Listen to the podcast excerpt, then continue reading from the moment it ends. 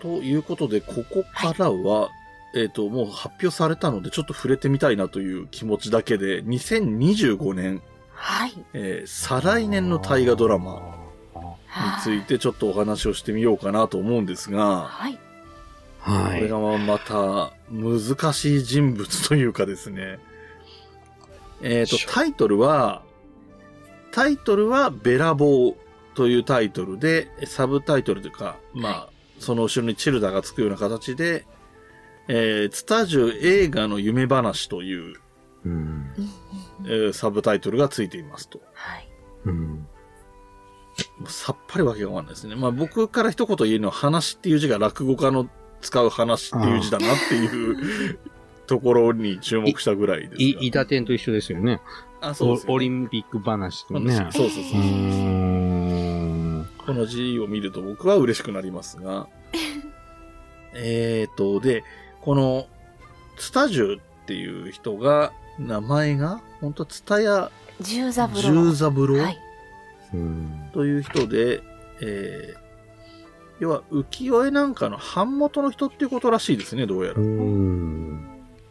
で、まあ、時代的に、まあ、写楽とか、東秀祭写楽とかが出てくるような時代。はい。はいはいはえーまあ、彼が出てきたのを後押ししたんじゃないかっていう風に描かれるっぽい気がしてますが、い。うーん。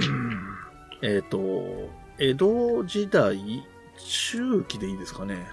中期、中後、中期後半ぐらい。ぐらいですかねうーん。で、ですので、この天下太平文化流星の江戸時代中期という表記になってますが、うんえー北川歌麿、葛飾北斎、三島京伝、滝沢馬琴などを見出し、日本史史上最大の謎の一つ、東秀祭写楽を世に送り出すとうん。はいうような表記になっております。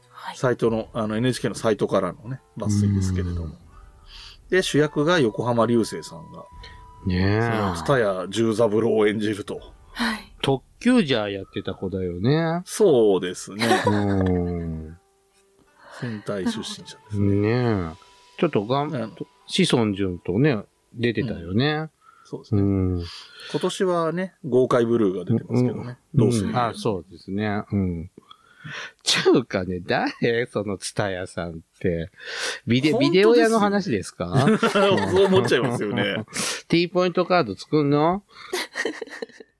ツタヤ、えーウィキペディアによりますと、ツタヤ十三郎さんは、えー1700、えー今の歴で1750年の2月13日から1797年のに5月31日という時代に生きてた人で、あ江戸時代の版元出版人であると。18世紀後半、田沼時代だね。そうですね。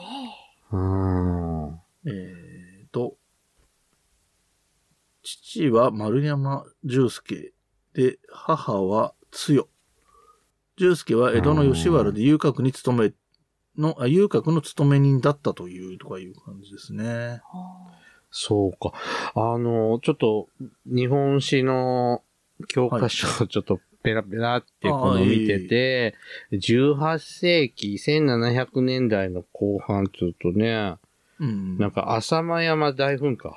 ああ、そうですね。1783年だから、ああ、かかってますね。戦みたいなのはもう期待できないけど。ちょっと災害的な、これ、浅間山だから江戸にも大きな影響ね。えええあえうん江戸に火山灰3センチ積もったらしいし、あと天明の大飢饉あ、はいはい。飢饉か。うーん。で、た地震はないのかな？えーっと、ちょっ地震はと来、てないのかどうだったか。わあちょっと、えーっとね。なあ、うんパッとは出ない感じ。そうね、なん、あんまりないけど、えーっとね、あと、明和の大火とか、あこれも72年、天明の飢饉、浅間山噴火、えーっと、洪水があったとか、あ。うん。だからちょうど時代的には、えっ、と、法暦とか天明の時代なんですって。で、お大御所時代でいいの田沼時代って言った方がいいの、ううんん、そんな時代ですね。だから文化、火星文化の時代より手前で、ああ、田沼が終わって完成の改革なんかも入ってくるのかな。へうーん。どこまで幕府のね、人たちが出てくるのかええ。わからないですけど。うん。うん。そういう頃の、まあ、出版業界のあれこれって話なんですかね。うん。なんか、その前が紫式部が主役で、で、今回がツタジュっていうことで、うん、言いやすいのでね、もう略してそっちで呼んじゃいますけど、あのーちょっと文化人の方にシフトしてるのかなと、ここ2回思っていて、で、そういう意識で見ると、あの、ウィキペディアの説明文なんかを読んでも、極低馬金とか実編者一句とか、はいはい。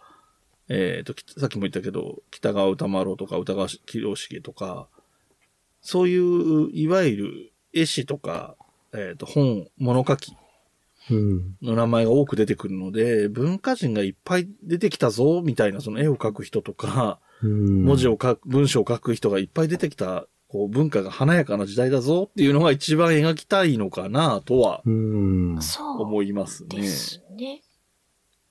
NHK のサイトの方にも、お上に目をつけられても面白さを追求し続けた人物っていうのが売りにしてますね。涙と笑いと謎に満ちた痛快エンターテインメントドラマ。うんうん。まあ、江戸っていう感じですよね。その時代も場所も。そうですね。うん。ちょっと滝沢馬琴、今滝沢馬琴って言わない？言う、大丈あ夫、どちらも、極低馬金って僕言いましたけど、うん滝沢馬金で。ねと問題ない。か、東海道53月の浮世絵とかは、その、ツタヤさんの後の時代だね。後になるんだ。うんそこまではいかないんだな。うん。その火星文化の時代だから、うんうん。あのー、18、あ、ぎ、彼が死ぬ頃の文化だから、もう一丁前の時代なんだと思うんですよ。なるほうんど。だから株、えっと、浮世絵とかもう本当に初期の初期っていう感じなのかもしれないですね。まあ、だからさっき出てきたけど、その写楽を世に出すって言ってるから、その辺までってところなのかなどんどんどんどん、こう、よりすごくなっていく、や、時代になるんでしょうね。このシャ、シャ、うんやっぱこう、資料書見てると、その時代多分写楽とか、うん。浮世絵はなんか写楽だね。うん、ええあと、なんか丸山王居とか、ああ。ああう。ん。ね、ど出て、与謝武村とか、ほうん。北川歌丸は、なちょっと時代かぶれ出るのかなあの、なんかビードロうんアービードロなんかこうペコンペコン言はううんのを吹いてる女性の浮世絵とか、はい。なんかそう、そういうのが描かれた時代みたいね。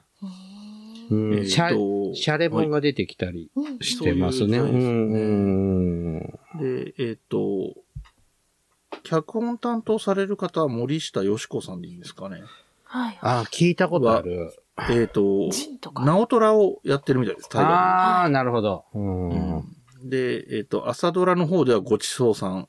ああ、よかった。うん。で、ドラマ10で大奥あ、あの、あれ、男女逆転の多くかな？ドラマ10っていうのを。ですねはい。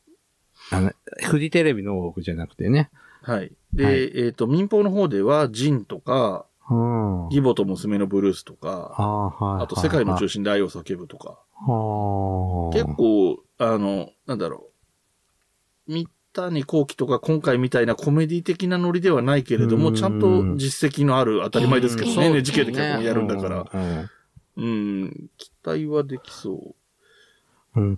やっぱえツタヤさんは知らないけど、ーうん、はいその今ちょっとね、その時代を活躍した写楽とか、うん。ね、その、えこう、絵師さんの名前とか、やっぱちらほら知っているので、そうですね。なんか平安時代と比べると、うん。なんかわかりやすいイメージがわ、なんか湧いてくるというかね。うん。うなんか、ん。この、北川歌丸、葛飾北斎、三東京伝、滝沢馬琴みたいな人たちのはい。真ん中にいて全員と接点がある人なので、この人が有名じゃなくても、話は盛り上がりそうな気はしますようね。ん。うん。だからなんか次々にこういう人と出会って、おお前やるじゃねえかって感じで絵を描かせてみたりみたいなストーリーになっていくのかなと思うと楽しそうで。そうだよね。えーなんかショートストーリー2、3話で完結みたいな感じで、うん。この人をこう、どうやって売れるような作家にさせるかとかっていうような感じで、うんちょっと朝ドラ向きな気もしないでもないですけどうね。ん。でもありかもしれないですね。やっぱもう、こういう人たちももちろん紹介していかないといけないっていうのはええ。あるし、やっぱネタ切れなんだろうね、王道のところはね。まあね、同じところやってもっていうのはどうしてもありますけどうね。んやっぱ何回も戦国もやっても、オチはわかるからね。あうんまあそりゃ、小豆を人間にしても結局行き着くとか一緒だからね。うん。はそれを思うと、まあちょっとこういうね、知らない、あまり知らない人をこうピックアップさせて、ね、知名度上げるっていうのも大事な大河ドラマの役割でしょうからね。う。うんんなんか、よありそうだ。こういうことに目を向け始めると、そ例えば仮に戦国時代を舞台にしても、その、はい戦国時代にいた文化人みたいな話うん。にもできるし、それこそ例えば古田織部みたいな人を主役にしてもいいんだろうし、うん。あとなんだろう、戦国武将なんだけど、うん。弱くてどこも戦わなかった結果の生き残れましたみたいな人もいるじゃないですか、戦国時代って。ああ、とかね。あと、里見とかだって割との後半まで残ったと思うし、あと、まあ、これが大名って言えるかどうかは別として、柳生一族とかもはいね、もともと土着で柳生の将にいた人たちが結局戦国時代の終わりまでいたわけだから、みたいな人を取り上げるっていうようなアプローチがあったりとか、そのさっき言ったみたいな文化人であったりとか、うん。なんか面白そうなことは起こりそうだなと思ってて。ね、戦国時代とかで、あの、ル、ルソンさんとか、ね、黄金の日々。そうですよねとかそうそうそうね、商人の話、あれは黄金の日々で、はいね、主役でしたけどね。ね、そういうのも、ありだよね。あの、あれも面白かったのね。渋沢栄一のなんかも、はい、はい。ね、幕府側で、うん。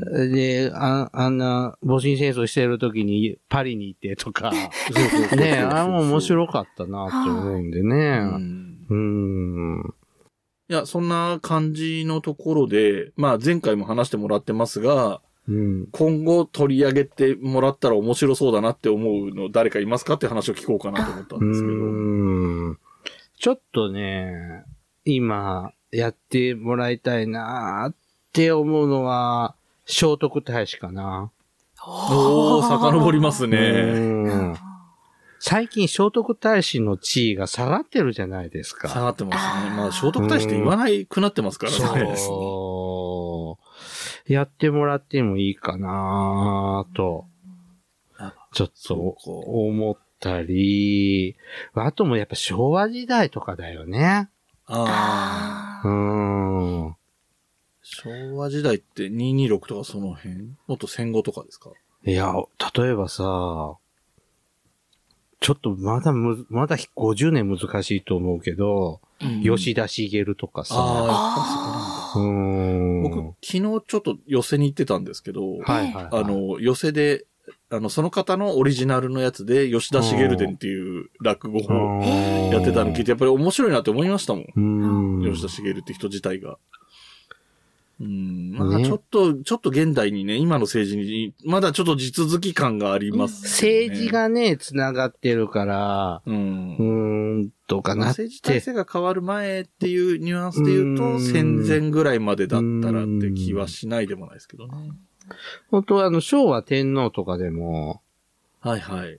いいかもしれないね。今ね、漫画とかでもねはいはい、昭和天皇物語とか出てて。あええ僕も読んでるんですけど、あれ、やっぱう、んうん、微妙にうまいこと絡んで、うん深入りせずで、ああ。こう、時代の、こぼ、ぼ、母感っていうわけじゃないけど、はあうんうん。ねできるから、もうま、本当にマッカーサー会うぐらいまでのところで、うんまでね、だったはらいいのかなとか、お、思うけどね。もうやってもいいのかもしれないね。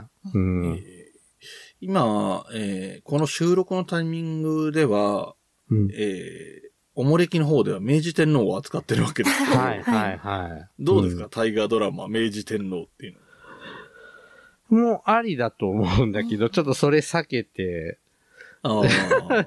ね。まあ、あの、海外戦争がね、たいあうんの、国際戦争が多くなってきちゃうんで、いろんな意味で大河ドラマとしてはハードルが高いかもしれないですけどね。でも、こあの、本当ね、うちの番組でも、あの、明治天皇をちょっと勉強させてもらって、ええ本当にあの、僕もヒゲのおじさんぐらいでしか知らなかったんで、ううーん。ん、しっかりやっぱち、やっぱ最近の人だよね。ちゃんと記録残ってるから。ああ、そうですよね。だから丁寧に作れるとか、そういうことはあるんだよな。うんうんうんだから、その明治天皇、大正天皇、昭和天皇は、うん。ほんとしっかり記録が残ってるんで、うんうん作りやすいとは思う。はい。その分、いろんな考え方の方、感じ方の方がいるから、うんうん、難しい難しいとも思いますね。ううんん。なるほど。咲夜さんはどうですか？これから見たい大河の主役。そうですね。平安に行って、江戸時代中期後期に行ったので、うん。そろそろ室町時代あたりをちょっと、ああ。私の知識の薄いあたりをお願いしたいんですが、オーソドックスに行くと太平記？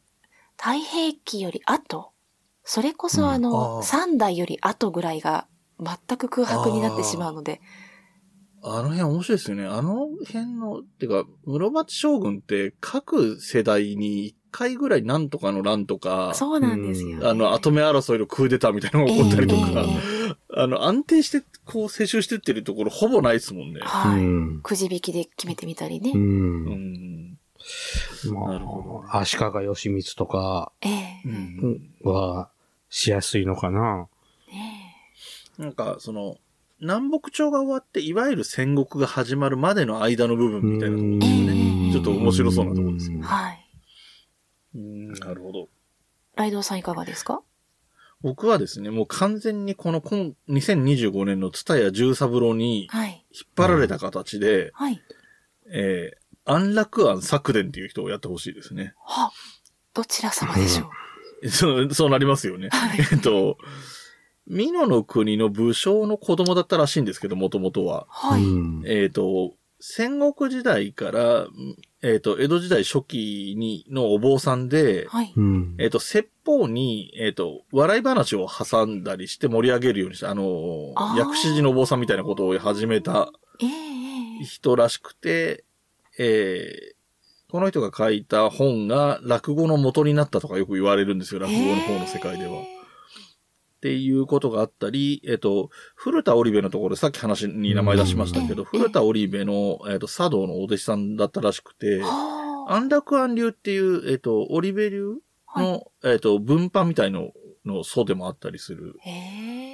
らしいっていう人で、だからその、江戸時代初期の文化の一人のキーマンみたいなところ、あの、一ジャンルじゃなくて複数に関わってたりもするのえで。で、そういう、なんていうんですか、さっきの、あの、ケリーさんの話で言うところの、そのマイナーなところを扱っていくっていう面白さ、みたいな感じになるかなと思うんですけど、えっと、一応ね、えっ、と、京都にある清願寺っていうお寺の55世ホスらしいですよ。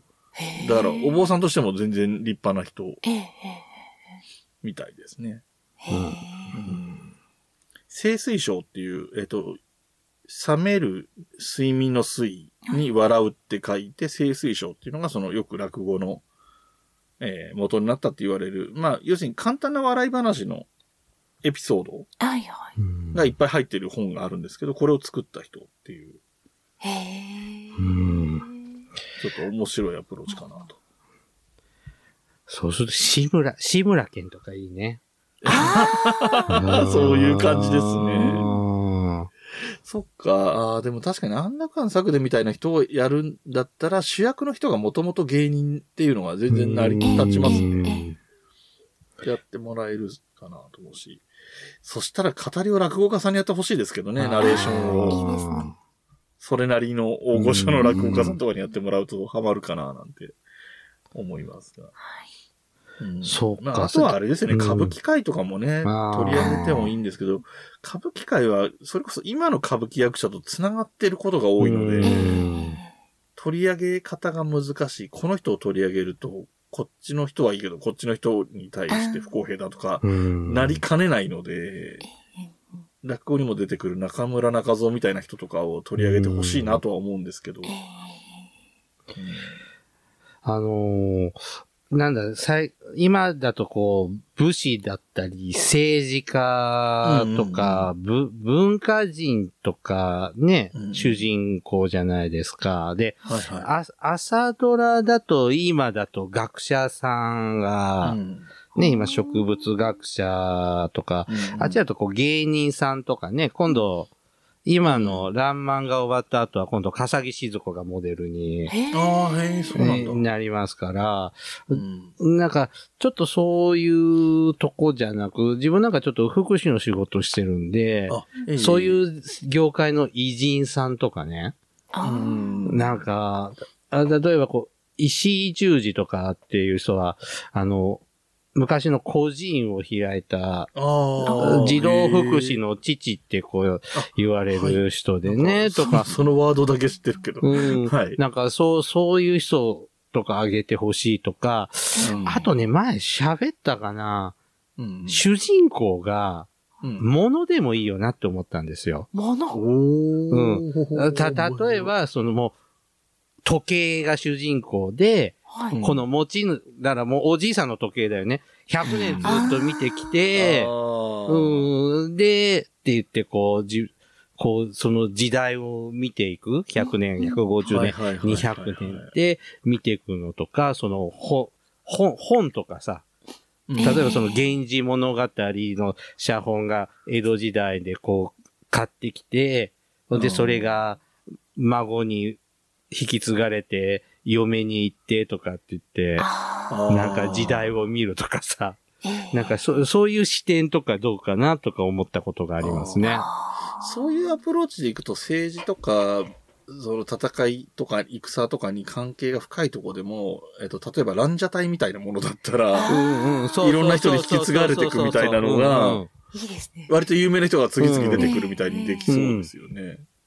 いいよね。ランジャタイが主人公で、あ、うん信長に切られたとか。そうそうそうそう。うん。あれ、なんかね、数人しか、もらってないんだから。そうそう、そういう話です。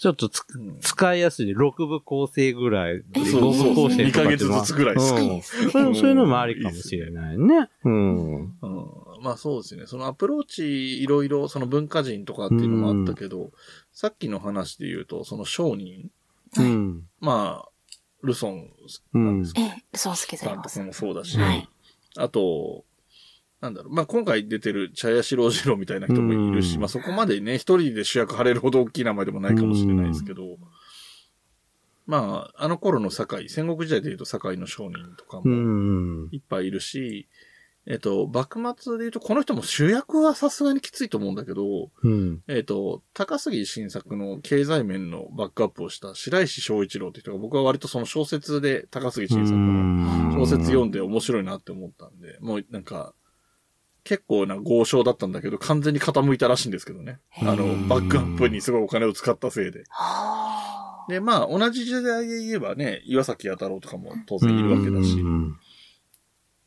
うん。まあ、いわゆる後の財閥になっていくね。うん。三井とか、えー、なんだ、安田とか、住友みたいなところのルーツになった人たちみたいなのでも面白いかなとはうん。思いますけどね。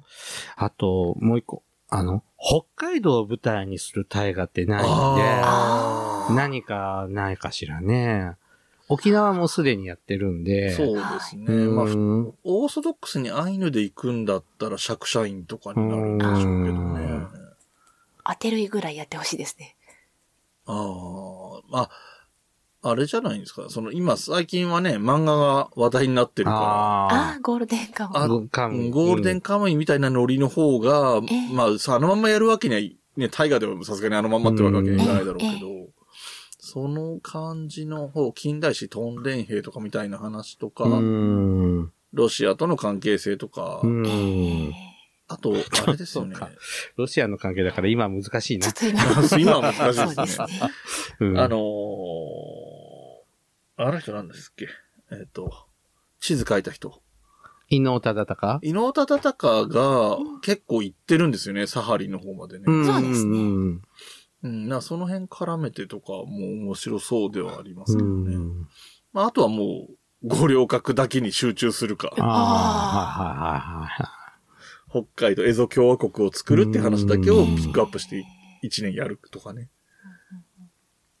まあ、どうしてもね、その日本史っていうところでは、不利に働いちゃうんでね、あの辺、北海道とか沖縄とうんか。そうですね。まあ、あと四国も龍馬以外だとなかなか主役が出てこないそうね。長宗我部さんは？ああ、そうですね。あと、まあ、山内和豊をやると後半で出てくるとそうか、まあ、高知県はね、土佐はまああるけど、他の地域がね、他の3県があんまり強くない。まあ、宇和島の伊達宗成ぐらいですかね。まだ名前がそれでも知られてるっていうと。夏目漱石ああ、そうか。そうですね。近代もので言えば夏目漱そうです石。うん平賀源内も、四国、香川、香川じゃなかった？ああ、そうなんだ。うん、桃鉄で出て、た 確か香川の方の、讃岐の像だった気がしたんだけど、うん。そういう意味で言うと、大分県は福沢諭吉しか思いつかないなってよくいつも。あ福沢諭吉もね、まあ、そもそもが、あの、大学作る方なので、うん。東京での活躍の方が大きいんだけど、出身っていうことで言うと大分県になると。うん。あとあっちの九州の方だと江藤新平とかもね、その要するに近代史みたいなとこ、あと陸奥宗光とかも面白そうですけどねはいはいはい。近代史的に言えば。ね、結構悪、歴史上の人物が悪い人だっていう人を結構大河で意外と扱ったりね、してイメージを変えてみたりとかっていうのも、明智光秀もしかり、そうですね。うんまあ割と近年の傾向ではありますけどね。うーん。でもなんか、あの、明智光秀はあれですけど、三谷幸喜さんがやっぱりそれよくやってる印象がうんあって、新選組も人気も高いですけど、どちらかといえば悪役だし、で、えっ、と、あと何やりましたっけ？あの人。真田真田真幸村うん、真田幸村も、まあ人気は確かに高いけど、うん。いわゆるそれまで大河で主役は張ってこなかったわけだから、うん。うんで、今回もね、あの、鎌倉殿も、はい。ちょっとまあ、あまりにダーティーな感じだったじゃないですか。ダーダークサイドというか。だこういう、三谷さんはわわ結構狙って、いわゆるそのメジャーな路線じゃないところ行ってるんだろうなとは思ってるんですけど。でも面白いですけどね、そういう人を描いてもらう方が。こういう大河ドラマは、先に NHK が誰にしようって決めてから脚本家に頼むのかしら。脚本家を決めてから、誰テーマにしますって決めるのかしらね。どっちなんですかね。でも、もっと昔は原作とかあるやつもありましたよね。ああー、そうだね。うんうんうん。今回のツタジュさんのサイトのところに、あの、執筆に寄せてっていう欄があって、ああ、はいはいはい。制作側からツタジュって知ってますって聞かれたっていうことなので、ああ、じゃあ NHK がスタジオ決めてから、はい。オオファーしてるんだ。みたいですね。じゃあ、こういう話をしてるわけなんだね。はい。そうですね。今話し合ったみたいに、この、この人物どうだろうっていうのやり合ってるんでしょうね、きっとね。あー面白いな。これ、で、多分ね、あの、誰がいいっていう話も、去年と同じ人の名前も出てきたかもしれないし、うんまた違う人も出てきてると思うので、もし来年もまた、ケリーさんに来てもらえるのであれば、また同じ質問をして、はい。2024年のケリーさんがどう思うのかっていうのも聞ければいいかな、なんていうふうにも思いますね。去年は持統天皇って言ったような気が、記憶がちょっと残ってるけどな。うん。僕は確か去年はた、あの、幕末を6人ぐらいで交代でバトン渡しながら進んでいけばいいっていう話をしたような記憶がありますね。では、4回にわたってケリーさんと楽しく、あの前回はね、どうしてもケリーさんを知ってもらおうみたいなところもあったので、ケリーさん中心にっていう感じもあったんですけど、今回は3人で、あちこちいろいろ話せたかなと思っております。はい。まあね、ちょっとクエさんがどうしてもね、二人喋ってると割と引いて聞く側に回りがちっていうのはあるんですけど。はい。まあでもあれこれ話せて楽しかったし、聞いてる方も楽しんでもらえたならよかったなと思います。はい。はい。ということで、えっ、ー、と、第1回でもね、あの、ご紹介いただいておりますが、改めまして、ケリーさんの、えー、配信しているポッドキャスト番組のご紹介をお願いします。はい、ありがとうございます。えー、僕はですね、えっ、ー、と、主に日本の歴史のことを話すラジオ、略しておもれきと、あと、福祉探偵団というね、番組をやっております。えー、福祉探偵団の方は、えっ、ー、と、一緒にやってるパーソナリティの人が、ちょっと癌で、大変なことになってね、あの、番組ちょっと終わるかなというようなこともあったんですが、生きて帰ってきたので、続いておりますので、はい。大腸がんでね、大腸全部取っちゃったんですよ。ああ、大変。あと今最新で、割と最新で配信してるのは、その大腸取っちゃった話、自慢話をいっぱいしていますので、はい。ぜぜひ聞いてください。そうですね。そういうのもね、なんかこれから我々もね、自身が関わったり、周りの人が関わったりすることもあるかもしれないので、聞いておくとね、そ、備えになるかと思います。はい。えー、改めまして、ケリーさんありがとうございました。ありがとうございました。ありがとうございました。それでは、昨夜さんの方から締めてもらって終わりにしましょう。はい。ムシムシとした日が続きます。梅雨明けが待ち遠しい時期ですね。一年間も気がつけばもう半分が過ぎました。みなずきのお菓子を食べながら、残り半年を元気に過ごしていきましょう。それでは、ごきげんよう。ごきげんよう。文ガチャでは、ご意見、ご感想、話してほしい話題などを募集しています。メールアドレスは、文ガチャ06アットマーク gmail.com b, u, n, g, a, c, h, a 06アットマーク g, m, a, i, l ドット c, o, m です。お便りお待ちしています。また、ツイッターもやっています。ツイッターのアカウントは、文ガチャ、アットマーク、b, u, n, g, a, c, h, a, 06ハッシュタグは、文ガチャ。文は文系の文。ガチャはカタカナでお願いします。DM でもご意見やご感想、話題などを募集しています。よろしくお願いします。